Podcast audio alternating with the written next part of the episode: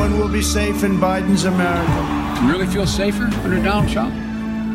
Good Morning America, notre rendez-vous du vendredi pendant la campagne électorale aux États-Unis avec Gérard Haro. Bonjour Gérard. Bonjour Ali. Dernier rendez-vous avant le vote. Les élections présidentielles auront lieu dans moins d'une semaine maintenant, mardi prochain. Un pronostic, Gérard? Ali, je dois avouer que je suis un peu un traumatisé de 2016 quand, comme tous les experts de la place de Washington, j'avais annoncé la victoire d'Hillary Clinton. À 18h le 8 novembre 2016, les instituts de sondage la donnaient vainqueur. L'équipe de Trump que j'avais appelée m'avouait leur peu d'espoir et celle de Clinton cherchait le champagne. Les experts ont donc revu leur méthode de sondage et sont aujourd'hui beaucoup plus circonspects dans leurs prévisions au point qu'on peut se demander s'ils n'en sont pas devenus trop prudents. En tout cas, une chose est sûre, les sondages donnent aujourd'hui Biden vainqueur, mais demeurent quand même des incertitudes. Mais alors, qu'est-ce qui pourrait faire gagner de nouveau Donald Trump? Bah, Comme en 2007, le collège électoral, qu'il a gagné alors qu'il était nettement distancé dans le suffrage populaire. Certains scénarios indiquent qu'il pourrait l'emporter tout en ayant 4% de moins de voix que son adversaire. Ensuite, il semble être en train de rattraper actuellement son retard dans certains États clés, comme la Floride et la Pennsylvanie.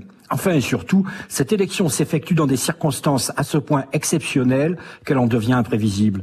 Que signifie par exemple l'explosion du nombre des voix par correspondance et en avance?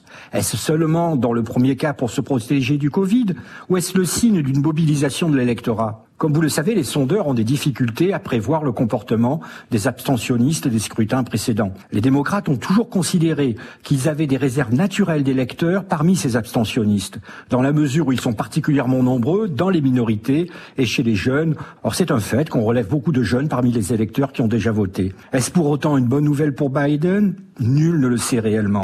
Vous pensez que la nuit va être longue, la nuit du 3 novembre, et quels États il faudra-t-il suivre particulièrement selon vous? D'abord la Floride, dont on connaît en général les résultats assez tôt, parce qu'elle pèse de lourd avec ses 26 millions d'habitants, que Trump ne peut quasiment pas être élu s'il la perd, et quoi qu'elle ait deux sénateurs et un gouverneur républicain, elle peut basculer du côté démocrate. Si les latinos d'origine cubaine resteront fidèles au sortant, quelle sera l'attitude des retraités, nombreux dans cet État, plutôt conservateurs, et qui peuvent ne pas avoir apprécié que son adversaire soit accusé de sénilité à 78 ans? Ensuite, plus tard dans la nuit, la Pennsylvanie, 13 millions d'habitants, État démocrate qui est passé en 2016 à Trump, qui fait de bons scores dans les campagnes de l'Ouest de l'État et dans les villes ravagées par les désindustrialisations. Une défaite de Biden serait un très mauvais signe pour le démocrate, et, et celui-ci devrait alors emporter Wisconsin et Michigan pourraient être élus. Mais n'oublions pas que le 4 novembre matin, des millions de bulletins par correspondance n'auront pas été dépouillés, que la messe n'aura donc pas été dite et que dès ce moment, Trump criera à la fraude. À suivre. Merci Gérard et bonne journée ou plutôt bonne nuit à New York.